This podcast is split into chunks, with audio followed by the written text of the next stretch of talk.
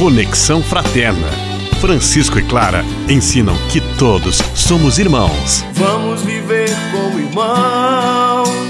Vamos viver. Alô, ouvintes do programa Manhã Franciscana. Paz e bem. Eu sou o Frei Augusto Luiz Gabriel e é uma alegria estar novamente aqui com vocês. No programa de hoje, nós vamos abordar um assunto muito importante: a saúde mental em tempos de pandemia. Por isso, eu convido meu confrade, professor e psicólogo, para se apresentar. Seja bem-vindo, Frei. Paz e bem. Paz e bem a você, Augusto. Paz e bem a todos os ouvintes.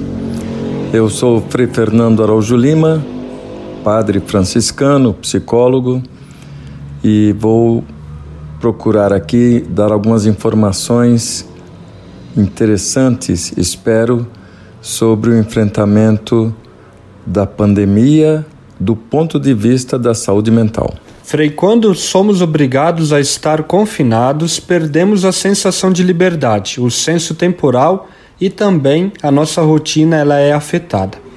Assim, o nosso cotidiano entra numa quebra. Mas como a psicologia pode agir a seu favor em uma pandemia? É, a psicologia pode indicar alguns procedimentos, indicar alguns comportamentos que podem ser interessantes neste tempo de confinamento ou de distanciamento social. Primeiro, a questão que você mencionou, a sensação de perda de liberdade.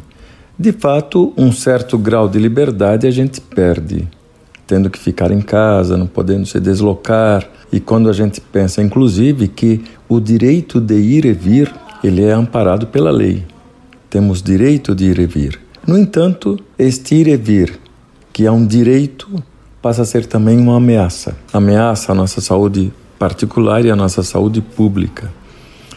Então, um certo grau de liberdade a gente perde por necessidade e para a preservação da vida, tanto individual como das vidas na coletividade. É algo com o qual a gente tem que se deparar, mas lembrando-se que nós perdemos um certo grau de liberdade, sobretudo nessa questão de ir e vir, mas não perdemos a liberdade de pensar, não perdemos a liberdade de nos comunicar com pessoas que amamos através das redes sociais, através dos meios de comunicação, não perdemos a liberdade, nunca foi perdida, por exemplo, de ir ao supermercado, de ir à farmácia. Então, houve uma perda de grau de liberdade mas nada assim fundamental, nada estrutural. Agora, quanto à questão dos desafios que isso apresenta, de fato, não são pouco, porque a pessoa foi, é obrigada, foi obrigada, quem já saiu do confinamento, é obrigado, quem ainda está, a enfrentar-se a si mesma, enfrentar também as diferenças dos outros com as quais não concorda, que é difícil enfrentar tudo isso. Uma palavrinha aí é muito, é muito importante: criatividade, outra palavra importante, adaptação. E a gente não nasce aprendendo, a gente aprende tudo nesta vida. Inclusive, a gente aprende a se adaptar a situações adversas, mesmo que demorem a passar, mas nós temos essa capacidade de nos adaptar. E, no final das contas, temos a capacidade da resiliência.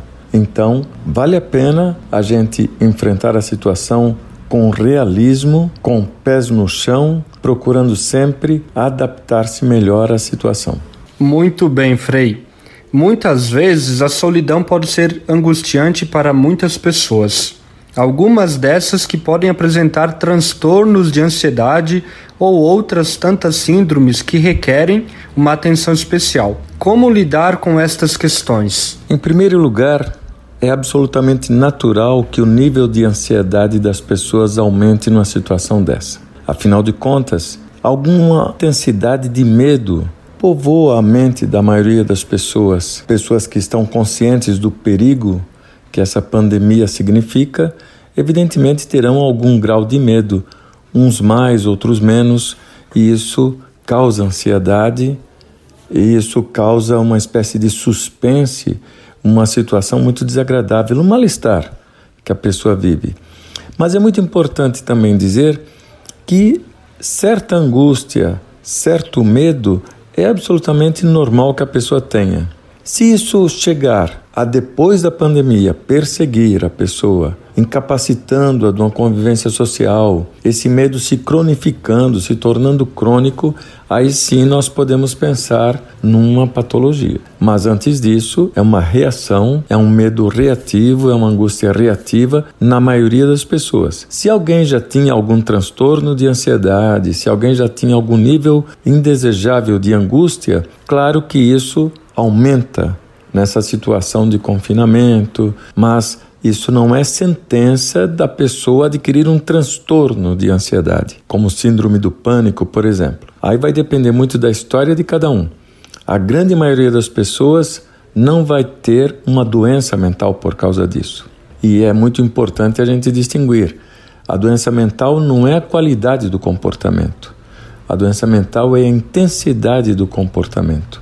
Então, ansiedade todos temos. Agora, por quanto tempo temos e com que intensidade nós temos? Então, se ela se torna crônica e incapacitante, aí sim nós podemos pensar em doença mental. Mas se ela é reativa, decorre de uma situação de vida muito específica, o objeto do medo, o objeto da ansiedade, o objeto da preocupação é este, bem específico. É uma ameaça que se sustenta não existe ainda remédio, não existe ainda vacina. Graças a Deus estão se conseguindo as vacinas, mas ainda não estão aí. Então é natural que haja um suspense na sociedade, é natural que haja uma ansiedade e até uma certa angústia. E isso em relação à doença, sem falar na questão de desemprego, da diminuição de renda, sem falar nos conflitos intrafamiliares que aumentam com essa convivência compulsória o dia todo, noite toda, essa coisa toda. Então, seria assim exceção uma pessoa não ter algum nível de ansiedade diferenciado do que ela geralmente tem seria de fato uma exceção alguém ficar tranquilo nisso tudo. Regra é que haja uma ansiedade aumentada e mais dificuldade para enfrentar o dia a dia. Frei Fernando, quanto mais longo o tempo de isolamento, maior poderá ser a repercussão desses fatores na saúde mental das pessoas. Qual seria a sua orientação nesses casos, Frei? Eu vou voltar a algo que você perguntou, que você apresentou na primeira pergunta que perdemos a sensação de liberdade, o senso temporal e a nossa rotina. Essa perda do senso, do, do senso temporal, decorrente da perda da rotina também, isso aí de fato é um perigo. A primeira coisa que a pessoa deve fazer é enfrentar a situação com realismo. Nem com otimismo, nem com pessimismo, com realismo. Porque comparando assim um avião que está para cair ou um, ou um navio que está para afundar, tanto os, os otimistas como os pessimistas vão afundar junto. Quem vai fazer a diferença é o realista. Como dizia William Shakespeare, diante de um mar revolto, numa embarcação frágil, os otimistas esperam o tempo melhorar. Os pessimistas já se entregam à morte falando que vão naufragar. E os realistas ajustam as velas. Então a diferença está muito aí.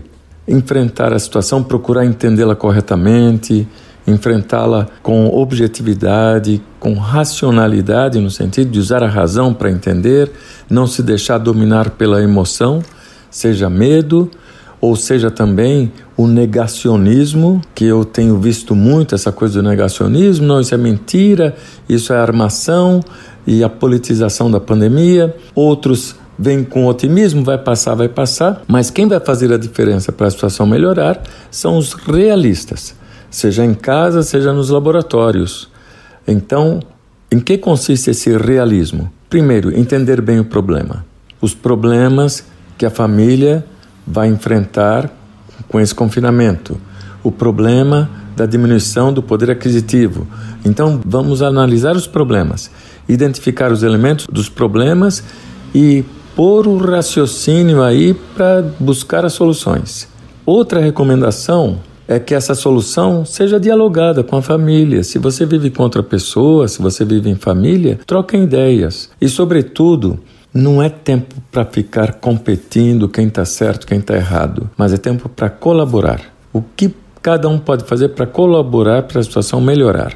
É tempo de solidariedade, de colaboração, tanto intrafamiliar como extrafamiliar também, como social ampla uma colaboração, uma, solidariedade ampla. Então, ir por aí. Outra coisa também interessante é evitar muita informação. Nós vemos na época da informática, dá muita informação, faça suas avaliações, tenha seu espírito crítico e não fique como um joguete agitado pelo vento entre inúmeras fake news, entre várias interpretações. Procure, de preferência, fontes oficiais sobre as notícias e também no assunto de casa, com amigos, no zap ou em outros meios de comunicação, não ficar falando muito sobre isso. A vida não pode ter como eixo agora o coronavírus e a Covid-19. É um problema que nós temos que enfrentar, mas existe vida em cada um de nós, existe uma saúde física para cuidar, com alimentação saudável, na medida do possível também com movimento físico, seja dentro de casa, seja como puder, e a gente não pode viver em função disso, a gente não pode viver disso.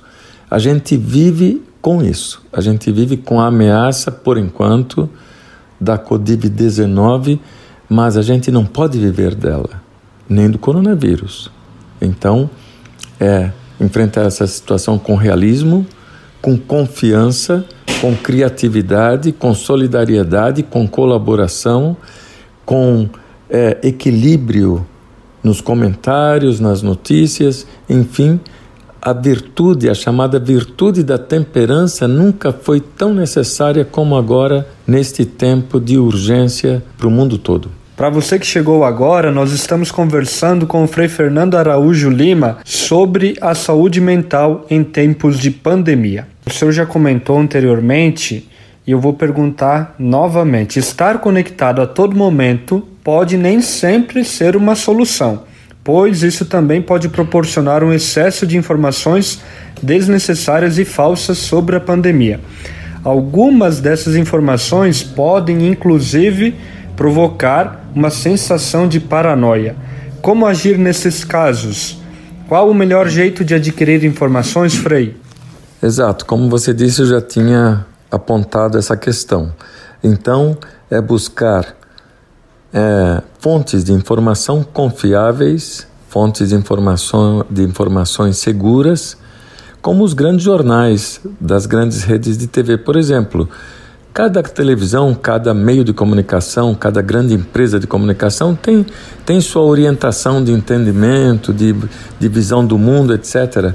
Mas, via de regra, eles não, não, não distorcem tanto a, a realidade, né? porque é difícil dentro de uma perspectiva, não distorcer a realidade. Já dizia Victor Hugo, o escritor francês: se você não lê jornais, você está desinformado. Se você lê jornais, você está mal informado. Então, é escolher entre não estar informado e estar mal informado. Mas, pelo menos está informado, mal informado, mas pelo menos está informado, né? Então a gente, seja qual for o jornal de prestígio que a gente escolha na televisão, no rádio ou impresso, que a gente o leia, que a gente o escute, que a gente o assista com espírito crítico. Não se pode acreditar em qualquer coisa. E como eu já disse, não faça da Covid-19 e do coronavírus o eixo da sua vida. Você tem estudo, que talvez esteja fazendo online, você tenha trabalho que talvez esteja fazendo em casa, em home office, ou de outra maneira, ou talvez até com suspensão de contrato de trabalho, mas depois você vai procurar emprego ou você vai retornar àquele trabalho cujo contrato estava suspenso, a vida deu uma pausa, mas não terminou. E essa pandemia, não sendo otimista alienado, realisticamente falando, ela vai terminar. Então, a vida continua e é importante cuidar-se enquanto nós estamos nessa época de ameaça da pandemia. Não falar só sobre isso, ter assuntos diversos, ouvir música, ligar um rádio, um aparelho de som em casa e dançar em casa, é ler um livro, conversar com uma pessoa assuntos diversos, estabelecer rotinas dentro de casa, tomar cuidado para não exagerar nos noticiários Isso não deve acontecer, principalmente noticiários sensacionalistas.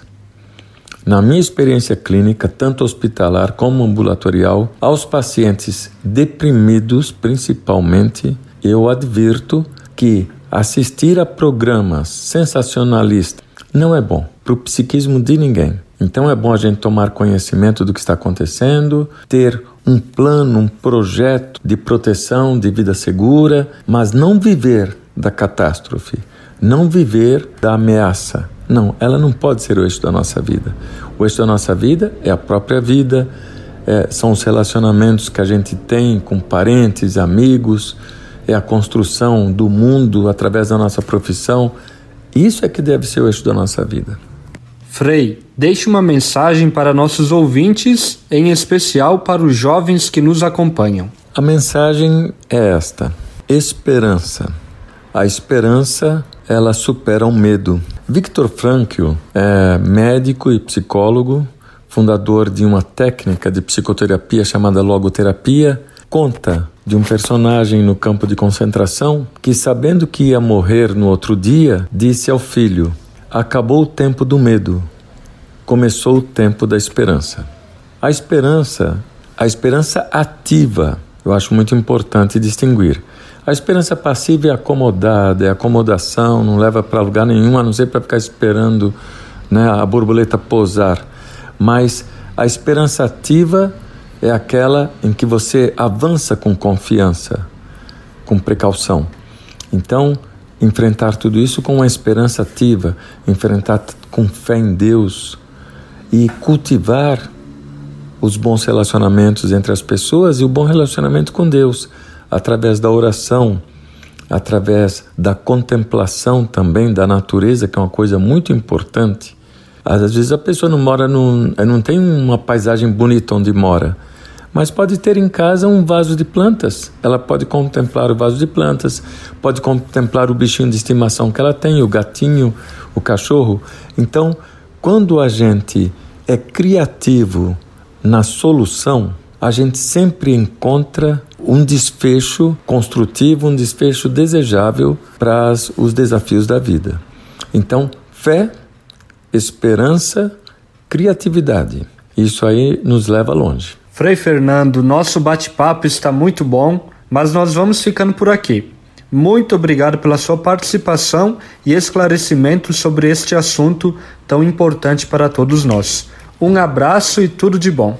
Muito obrigado, Frei Augusto, e obrigado a todos que nos escutaram. Tudo de bom para vocês e que a vida de vocês seja muito abençoada. Vamos, vamos viver como irmãos. Conexão Fraterna. Francisco e Clara ensinam que todos somos irmãos. Vamos